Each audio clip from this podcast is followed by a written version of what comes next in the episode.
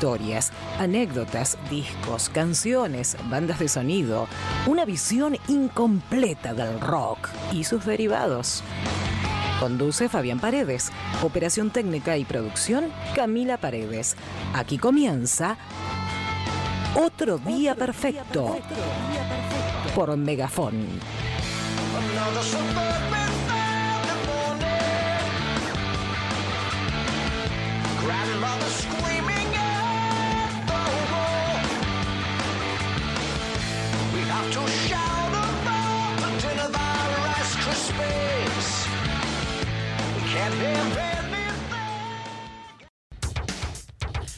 Bueno, hola, ¿qué tal? ¿Cómo les va? Aquí estamos en otro programa más de Otro Día Perfecto, sábado 6 de mayo del 2023. Bueno, en esta oportunidad voy a estar eh, junto a Cami, los dos solos, porque, bueno, Ariel estrena su obra, eh, Criminal, entonces no pudo venir.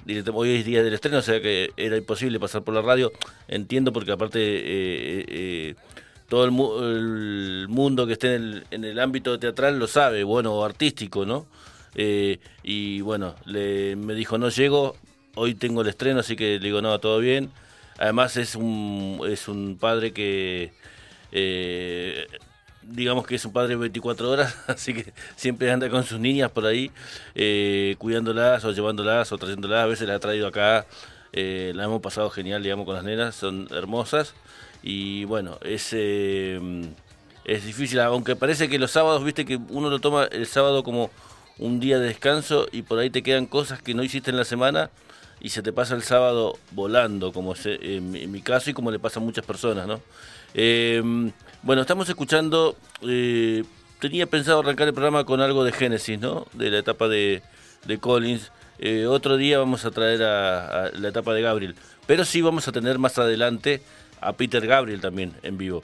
También iba a estar nuestro amigo Santos, pero bueno, Santos... Eh, también eh, estuvo laburando todo el día, llegó tarde, digamos, a, su casa y bueno, eh, se, tomó eh, el descanso, pobre, así que sí, sí, nos avisó y que no, llegaba y bueno, igual lo esperamos el próximo sábado, obviamente, para que nos siga presentando discos, porque yo tengo un par de discos que él dejó inconclusos, sin presentar, más que nada por el tema del tiempo, que hoy los vamos a estar presentando, valga la redundancia.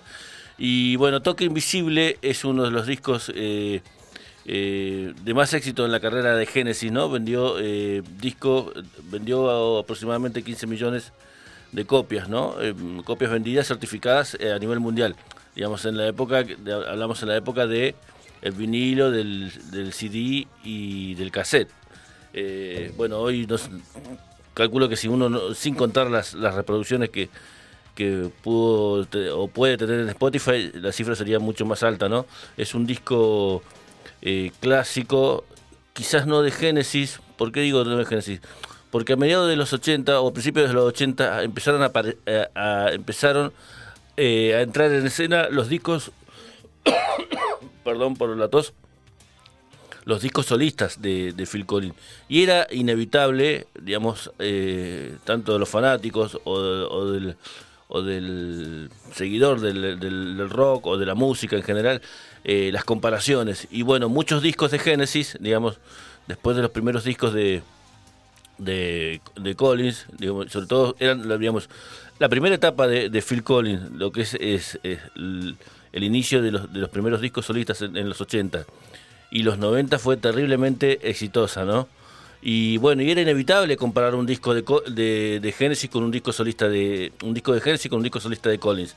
Eh, y bueno, y creo que se empiezan a impregnar, digamos, eh, las composiciones que él hacía para Genesis con, viste, con un aire a Collins solista. Pero bueno, había casos como que el que un poco el que salvaba las papas en esas situaciones era Mike Rutherford y sobre todo Tony Banks, que era el otro gran compositor, que es el otro gran compositor de Genesis, que por ahí él ya marcaba la cancha, ¿no? En sus composiciones. Pero vos escuchabas la voz de Collins, ¿no? Pero bueno, eh, Tony Banks es un gran eh, instrumentista y un gran compositor, eh, imprescindible para la banda, igual que Mike Rutherford. y bueno, nosotros yo elegí, elegí dos temas para arrancar. Arrancamos con la versión extendida de de, Génesis y bueno, Tierra de Confusión, si entran en, en YouTube. Eh, les recomiendo, sobre todo a los más jóvenes, que vean el video. Es muy interesante, salen muchos personajes eh, siniestros de la época, ¿no? Eh, Thatcher, Reagan, bueno, etcétera, etcétera, etcétera. En formato de muñecos, digamos. Porque, digamos, incluso los, los, los Genesis salen tocando también en formato, de, no de muñeco, perdón, de títeres. Así que eso lo hace más atractivo el video. Eh, bueno, y yo elegí canciones que se quedaron afuera de, mm, del disco de Toque Invisible, pero sí pertenecieron a bonus track de los simples. Por ahí, en esa época, me acuerdo que uno iba a comprar el sencillo, ¿no? De, tal de tal tema del disco y por ahí te, vendían eh, te venían canciones por en un lado te venía un tema o dos y del otro lado te venían dos temas que bueno no, no, los había escuchado y bueno eran la mayoría eran temas del de, que digamos que se habían quedado afuera. Yo elegí para empezar, digamos, dos canciones eh, que me gustan mucho. Que uno es eh, I Reader Be You eh, del sencillo, digamos el lado B del sencillo eh, is Al High is Highway, perdón por el inglés que es un desastre, que es un, fue un hit de, de, de Genesis, ¿no? Y bueno, el significado de la canción, de, la primera que vamos a arrancar, eh, I, Rather You significa prefiero ser tú.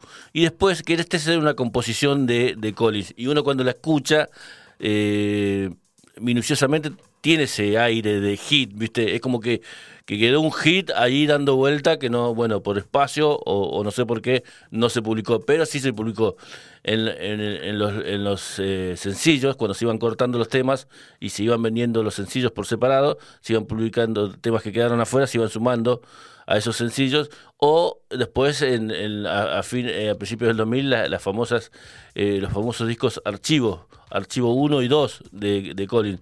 Eh, que ahí estaba tan lleno de cosas, de, perlitas muy interesantes eh, que quedaron afuera de los discos. Y el otro tema que decía yo, digamos que ese sí es un tema muy eh, al estilo de Genesis, no tanto al estilo de Colin, no, no tanto impregnado de Colin, que es un tema de Tony Banks, que es Feeding the Fire, algo así como alimentando el fuego. Así que nosotros vamos a arrancar en este día, otro día perfecto, recordemos Camila Paredes ahí en la operación técnica, bueno, Ariel Ascurra, eh, que es el que nos eh, que ha vuelto al, al, programa, por suerte, lo tenemos haciendo eh, micros de cine y de música, que es un gran melómano y un gran, un gran ¿cómo podríamos? Un, digo decir periodista de cine, pero es un gran observador de las distintas facetas y etapas que tiene, que tuvo y que tiene el cine eh, Ariel. Así que siempre es bueno escucharlo, hablarnos de, alguna etapa del cine, de algún director, de algún actor. Así que bueno, seguramente el, sábado que viene lo vamos a tener por acá. Arrancamos con Génesis, con estos dos eh, sencillos que quedaron afuera del disco eh, Toque Invisible del año 86, un gran disco exitoso. Uno perteneciente, el primero perteneciente a... Eh, a Colin y el segundo perteneciente a, a Tony Banks. Vamos con Genesis.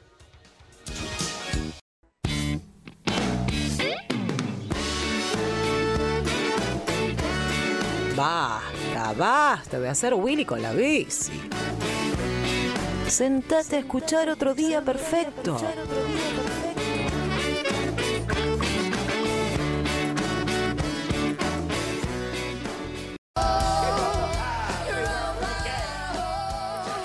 Bueno, seguimos aquí en otro día perfecto, programa número 84.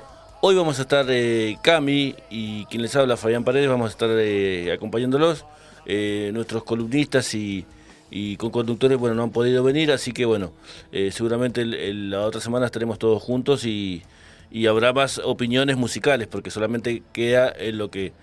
este sábado queda lo que yo pauto y que creo que le puede llegar a gustar a la gente. ¿no? Estamos escuchando eh, a la banda de B52, una banda histórica que hoy está en, un formato de, cuarteto, digamos que, bueno, eh, los, eh, un poco los, los fundadores son Kay Pearson en, la voz, esa voz tan característica, y, la otra cantante, Cindy Wilson, creo que sin ellas dos, digamos, no serían B52, me parece a mí. Eh, si bien, eh, digamos, eh, Fred Snyder es uno de los compositores de la banda, es un también canta, pero bueno, estas chicas le dan, le dan como el, el símbolo, el, signo ¿no? de, de B52 que bueno, que es una, un nombre medio trágico porque es el nombre de un bombardero, ¿no? Eh, pero también eh, eh, se le decía B-52 a, un peinado que había en los en los en los 50 que, que, era medio parecido a una parte del avión. Y bueno, a veces al principio las chicas salían con ese peinado, ¿no? Que es como una especie de, viste, como un, no sé cómo explicarlo, bueno, esos peinados con eh, tenés que tener mucho cabello y, te queda como una, como una especie de maceta en la cabeza. Eh, son eh, muy característicos de la época. es difícil encontrar material de, ellas en vivo o de ellos, de ellas en vivo. Así que anduve rastreando para presentar a, los B52 en vivo y me encontré con un disco de Live London del 2013, un disco bastante actualizado. Tengamos en cuenta que lo último que editaron ellos en, en, estudio fue Fanplex del 2008, después de un largo, largo, digamos, eh, descanso, que, digamos, su, su anteúltimo disco eh, fue Cosmic Sing de 1989, después en, eh, vino, perdón, miento, fue Gustav de 1992, Cosmic Sing fue el anterior, fue el gran eh, y exitoso, exitoso disco de, los B-52, eh, vino Gustav y después vino un parate que en el 98 se, se, saca el variado de cápsula del tiempo y solían tener los variados de, de las bandas, se traían en, esa época, me acuerdo que traían una canción nueva. Así que eh, ese, ese variado Time Cápsula o cápsula del tiempo traía un variado digamos, una canción nueva, digamos, eso fue lo nuevo que se editó hasta el 98, después de Gustav del 92, una canción. Y después eh, vino el primer disco después de mucha, mucho tiempo, que era Fanplex del 2008, pero ya no tenían, digamos, eh, digamos, ya eh, no ¿cómo puedo decirlo? Ya, no lo escuché, no, este disco no sonaba tanto en las radios como en los discos anteriores, ¿no? Pero bueno, eh, ya en esa época, en 2008, ya habían otros artistas, otros artistas, pero bueno, hay un montón de gente, estas, personas, estas chicas, eh, estos muchachos, influenciaron a mucha gente con su música, con su rock tan particular, eh, tan identitario de, de, ellas y de ellos. Así que bueno, conseguí este disco del 2013 y vamos a presentar dos canciones que pertenecen en realidad al disco de estudio del, del 89, eh, eh, Cosmic Sin, perdón, Cosa Cósmica.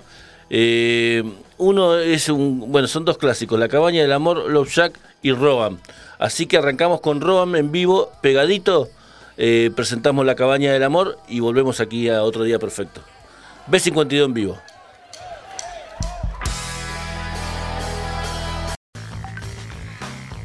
Bueno, seguimos aquí en otro día perfecto. Estamos dentro de lo que es el micro, el disco que me marcó. Siempre convocamos a grandes referentes, eh, melómanos, eh, artistas, músicos. Bueno, también son, son artistas, eh, poetas, no sé, docentes, gente común también que le gusta mucho la música.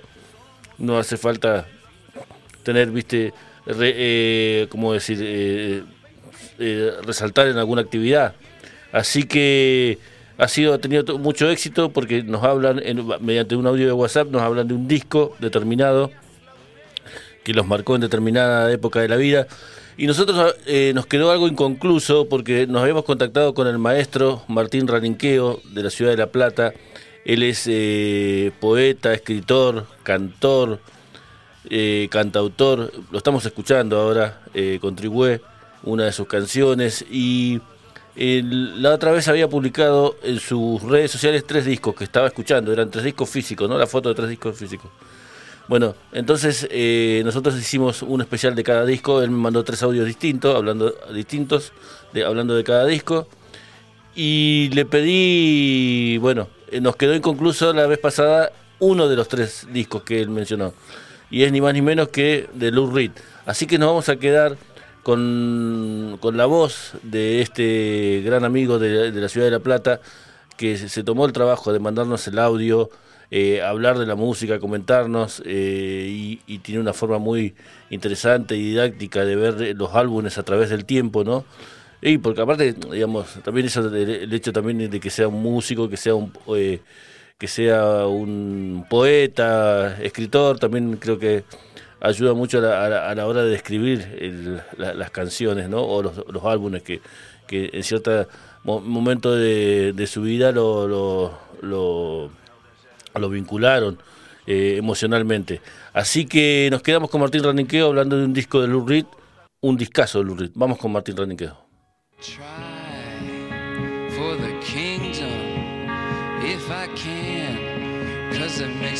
A Lou Reed lo conocí primero de escuchar a la Velvet Underground, eh, aquel grupo que supo alentar Andy Warhol. Otro de los grupos de los 60 que fue de inspiración para el movimiento punk.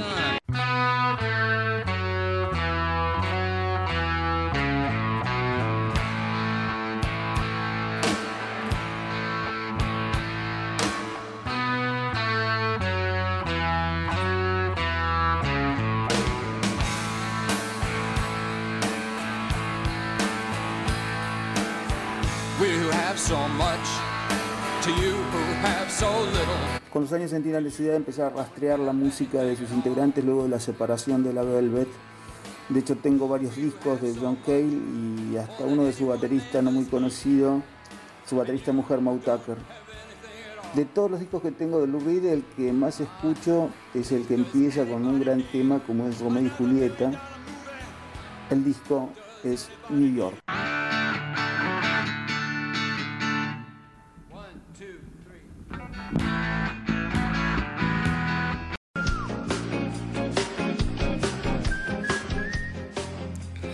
Bueno, seguimos aquí en Radio, seguimos en, Radio Megafón. Eh, bueno, parte de lo que es eh, la serie de Fito Páez, si alguien la vio, eh, más allá de, relacionarse con la vida, con la historia de Fito, también se vincula con otras cosas que nosotros vivimos ¿no? musicalmente en, la época. tal es el caso en la, en la aparición de Charlie García, me acuerdo que, eh, que sabía que Fito era, era, el tecladista de Charlie. Charlie es tecladista, pero bueno, eh, Charlie a veces agarra la guitarra, pero bueno, el tecladista oficial de, de sobre todo de los discos de estudios y de las giras de ese momento de, de Clean Moderno y de mm, eh, del disco que le siguió de, de, 1985 de Charlie, que fue un éxito. Tenía a Fito Páez, digamos, en, los teclados y tenía a los hit, digamos, Guyot, Turri y Todd, que prácticamente era un seleccionado, tanto en estudio como en las giras de, Charlie. Se dio el lujo de, girar con los hits y con Fito Páez. Eh, uno, eh, viendo la historia eh, discográfica de los hits, ellos se separan eh, a mediados de los, a fines de los 80, en el 88 creo que graban su último disco, se separan, vuelven en el 92, 94, graban un disco de estudio, eh, hacen una gira y vuelven a desaparecer. Estaba el proyecto de grabar un DVD, de grabar, una, de grabar un disco en vivo, nunca se, se, logró. Y ellos regresan en el 2010, eh, creo que fue la última reunión de, del, trío que aparecen en un Quilmes Rock, digamos, fue una sorpresa, fue algo así medio silencioso que a la gente de ahí un poco como que hizo, eh, los, revolucionó, ¿no? Eh, aparecen en el Quilmes Rock y hacen una presentación en obras, eh, de, obras sanitarias. que es un, toma, un éxito, digamos, incluso hay músicos invitados, hacen el tema de Charlie García demoliendo teles, digamos, temas que, que instrumentalmente también eran ellos, ¿no? Porque ellos tocaban en, el disco de Charlie. Y, bueno, y ese no hay un, registro en vivo de hits, ¿no? Y bueno, gracias a, las nuevas plataformas, el hecho de, ir subiendo los cortes a, estas plataformas como YouTube, bueno, parte de, esa, de, ese recital de, del Luna, de Hit, eh, bueno, quedó registrado y bueno, de ahí hemos tomado, estamos escuchando Viento Loco, un clásico de clásicos eh, del, de la banda, y de ahí elegí dos canciones para, mm, para, para esta tarde, para traerlas eh, acá en, otro día perfecto, porque aparte, como repito, es raro escuchar un disco en vivo de hit, no lo hay, editado oficialmente no lo hay. Entonces nosotros hemos hemos eh, traído dos canciones en vivo en el Luna Par de un registro audiovisual, o sea que lo, tuvimos que bajar a audio para compartirlo con ustedes, como se hace generalmente hoy en día. Y, ahí uno rescata muchos eh, artistas, digamos, en vivo que no que no tienen un disco oficial grabado en, estudio, ¿no? Digamos, eh, editado, sino a través de, lo que es un DVD, un audiovisual. Así que nos vamos a quedar con dos canciones de hit eh, una es de cumpleaños, una gran canción. Yo tuve la suerte eh, de verlos en la Isla Rock en el 86, junto con Sumo y con Eva y los Pecadores. La, grilla era Eva y los Pecadores, Sumo y los Hit. Bueno, Eva y los Pecadores, una banda de rockabilly muy buena, muy linda. Pero bueno, el público como que estaba ansioso de, ver a Sumo y no la, no la trataron bien tanto a la cantante como a los integrantes. Eh, me acuerdo patente, no hubo, viste, eh, ¿cómo te puedo decir? No, no hubo agresiones, pero sí hubo muchos silbidos, todo, viste, bueno, y hay que también ponerse en el contexto, en el contexto de la época, ¿no? Eva el Pecador estaba, estaba liderada por, por una mujer, eh, era el rock, el rock siempre fue bastante eh, machista, o por no decir machirulo, ¿no? y bueno, a mí me gustó mucho esa vez que la vi a ellos en vivo, ellos sacaron un solo disco, después no, no, no, desaparecieron. Y después vino Sumo, que Sumo solamente yo lo había escuchado en la radio y cuando lo vi en vivo realmente me voló la cabeza. Y fue un show espectacular, terrible. Había ido al ensayo de, de Sumo que fue al mediodía y ahí tocaron como siete temas, fue como un recital encubierto y llegan por el tema sexto, siete o octavo, me acuerdo del, ensayo, eran las dos de la tarde, por ahí, hacía un calor terrible. Y, ¿cómo se llama? Y Luca dice, bueno, vamos a guardar algo para la noche. y dicho y hecho. Y bueno, ellos la rompieron, fue un show espectacular, quedó la gente enardecida. Y Hit tuvo que subir detrás de, Sumo y era todo un desafío. Y no, digamos, no fue un desafío porque eh, también se comieron la cancha eh, digamos, eh, mucha solvencia, muchos, muchas giras, eh, ya a esa altura, si bien eran jóvenes, tenían muchas giras, mucho recorrido y, supieron llevar bien al público, digamos, y, subir después de Sumo, ¿no? Que era, había que subir en esa época, ¿no? Después de que toque Sumo. Y bueno, me acuerdo que fue espectacular el sonido, tanto el de, el de Luca y, con sus, sus compañeros y de Hit, ¿no? De Iturri, eh, Todd y, y Guyot. Eh, Todd y Guyot después se transformaron en, eh, grandes productores de otras bandas, ¿no? Fueron imprescindibles, sobre todo para los piojos. Eh, por ahí lo citan al maestro don, Alfredo, ¿no? porque es Alfredo Todd, lo citan en algunas, en, algunas entrevistas. Bueno, nosotros vamos a quedar con este, este fue el, último regreso de los hits a los escenarios de, Argentina y también de Latinoamérica. Hicieron muy pocas giras en, en, Latinoamérica, no fue un, gran regreso, pero en, el tiempo me refiero, ¿no? Eh, así que nos quedamos con hit en vivo en el Luna Park, Tarado de cumpleaños y después el clásico de clásico, La calle es su lugar. Bueno, elijo Tarado de cumpleaños porque hoy es mi cumpleaños, así que es una, una canción, es como el, otro, el lado B del, del, clásico cumpleaños feliz, ¿no? Que, siempre se ponen en la radio. Así que nos quedamos con este trabajo de cumpleaños. Bueno, quiero agradecer a, a Cami, que anoche hizo un asado terrible, un asadazo se mandó. Y bueno, y a la gente que me acompañó, a, mis seres eh, eh, queridos, mis seres amados, así que bueno, muy contento. Vamos con hit, tarado de cumpleaños y pegadito, la calle es su lugar.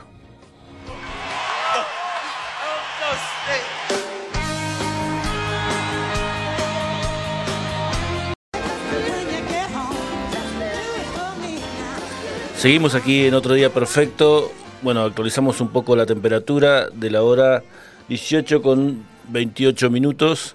23 grados en la temperatura, la humedad es 42%, la presión es 977.8 en hectopascales, el viento con calma, no nos dice la velocidad, pero nos dice con calma, y la visibilidad a 6 kilómetros, una visibilidad más corta que la habitual que siempre está en 15 kilómetros más o menos.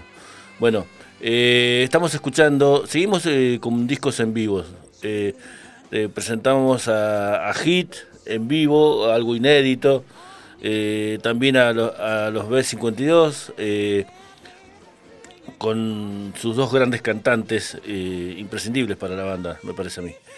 Y y cómo se llama y ahora estamos con la gran Aretha Franklin. Aretha Franklin que nació ya eh, por el 1942 eh, en Tennessee bueno en Memphis Tennessee un lugar eh, imprescindible para la música popular norteamericana y para la música moderna no porque de ahí salieron todos la apodaban la reina del soul o la dama del soul. Bueno, con orígenes en las iglesias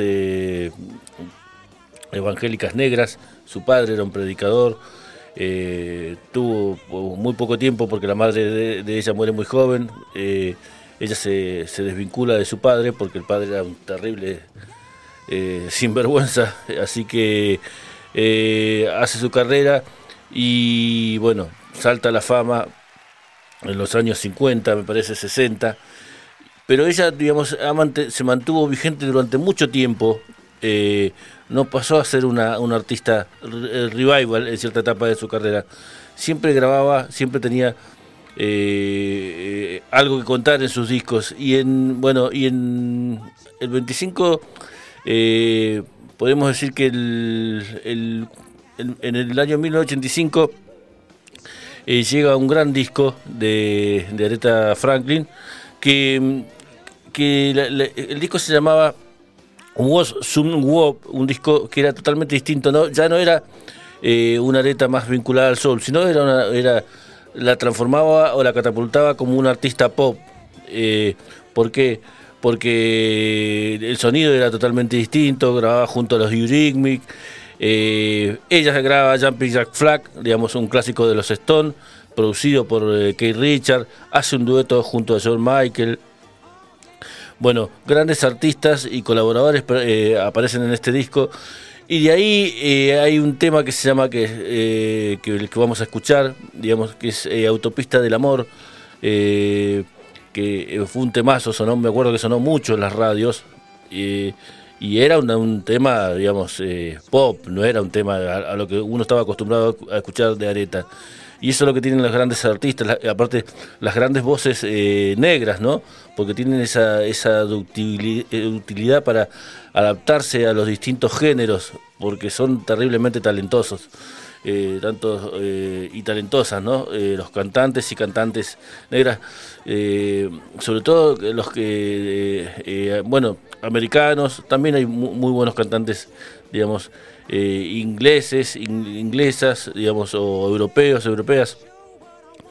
Y bueno, y, también hay muchos eh, y muchas eh, africanas también, muy buenas cantantes, que uno que quizás tienen menos marketing que, que, estas, ¿no? Que uno las, las, escuchó, siempre había un vinilo de, de Areta, o de, o de alguna de la Fillera o de alguna referente del jazz siempre había un vinilo o, uno escuchaba en las radios de cuando era muy chico o digamos eh, eh, iba a la casa de algún, algún tío, algún abuelo, veían que tenían esos eh, esos tipos tocadiscos que no eran tocadiscos, que eran esa especie de combinados que le llamaban, se encontraba con estas cosas. Y bueno, Areta en el 2008 graba un disco, un discazo en vivo y se notaba vigente la voz ahora estamos escuchando Respetos de, Cortina. Eh, se, llamaba La Reina del Soul en vivo en Chicago o desde Chicago. Y de ahí elegí, digamos, dos canciones para, para, para, escucharla ella en el formato en vivo y ya, digamos, una areta eh, adulta o, ya una, una persona mayor, digamos y por eso digo que por ahí el paso del tiempo a veces le, no, no, no, no merma eh, en la calidad interpretativa de, estas artistas, ¿no? Y bueno, nos vamos a quedar con, eh, Autopista del Amor, la que citamos ¿no? Al principio, y digo una pequeña oración o una pequeña plegaria, un clásico de ella de los años 60. Así que vamos con Areta en vivo desde el año 2008.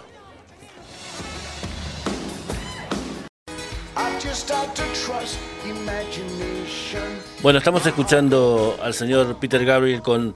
Eh, sería el último concierto que vamos a presentar hoy. Hoy pasamos bastantes conciertos, ¿no? En vivo. Eh, me gusta mucho a mí los vivos, ¿no? Y, me gusta, eh, valga la redundancia, rastrear y coleccionar conciertos, sobre todo en formato de audio, ¿no? Porque me gusta que suenen en las radios. le da otro sabor. siempre trato de que estén en buena calidad, bien grabados, tanto oficiales como, como piratas. Bueno, estamos escuchando, esta pertenece, este, este, esta canción se llama Soulsbury Hills, un clásico de Peter Gabriel en vivo. Y, la versión en vivo que escuchamos pertenece al disco Creciendo del 2003, algo así como Growing Up. Eh, Growing Up es una película, es un, digamos, eh, eh, no es un disco, sino fue una película sobre el concierto que la dirigió o la filmaron Hamish Hamilton y Peter Gabriel, presenta una presentación, valga la redundancia, en vivo de la gira, decíamos, Creciendo, de Gabriel del 2003. El concierto se destaca por su escenografía dinámica eh, de Robert eh, Lapage y también eh, cabe destacar la incorporación de Malin Gabriel, la hija, que ya a que empezó a trabajar con el padre eh, para los coros y en las imágenes de este concierto. Las características adicionales incluyen selecciones del álbum de fotos de Tony Levin, gran músico Tony Levin, y una entrevista con Peter Gabriel sobre la historia de, de este disco creciendo.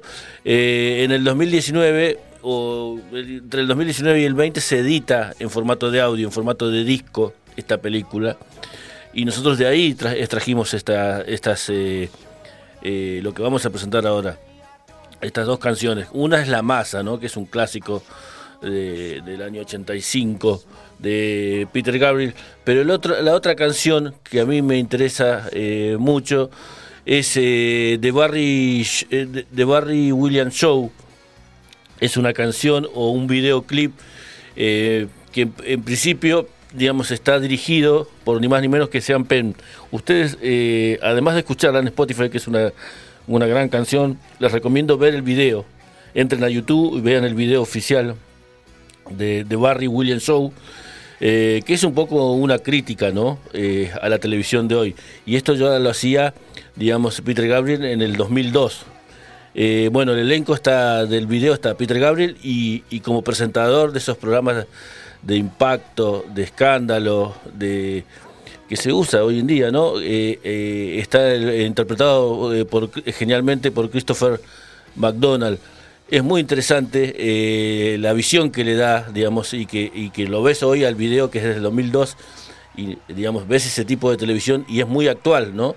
Digamos, muy, muy buena la dirección de, de Penn, ¿no? De Sam Penn, el actor que acá eh, era uno de sus primeros trabajos como, como, director. Así que nos vamos a quedar eh, a escuchar a Peter Gabriel de su disco Creciendo del 2003, disco película Creciendo del 2003, pero eh, editado en formato de audio, en formato de, audio, digamos, porque ya no sé, en 2020 ya no se, casi no se editan discos, pues por ahí se editan vinilos, pero sí en formato de Spotify para que uno entra y lo escucha. En la forma más, más fácil, o si no, por YouTube. Así que nos vamos a quedar primer, en primer término con The Barry Williams Show, y después eh, vamos a cerrar con La Masa, el gran éxito de Gabriel. Bueno, nosotros con estas canciones nos vamos despidiendo. Bueno, hoy estuvimos en otro día perfecto, Camila Paredes en la operación técnica, asistencia, y, eh, producción, y bueno, y Fabián Paredes quien les habla, la conducción y bueno, y, en la presentación de canciones. Así que espero que les haya gustado eh, un poco la variedad que trajimos hoy. Faltaron nuestros, eh, bueno, faltó el co-conductor. Ariel Ascurra, que, era una falta con aviso, obviamente, le deseamos lo mejor. Hoy en, en ámbito extremo va a estar con Criminal, un gran estreno teatral y nuestro amigo Santos, que también tuvo que trabajar y terminó muy tarde, así que bueno, los vamos a tener seguramente los dos la semana que viene. Nos vemos la semana que viene y los dejo con Peter Gabriel en vivo.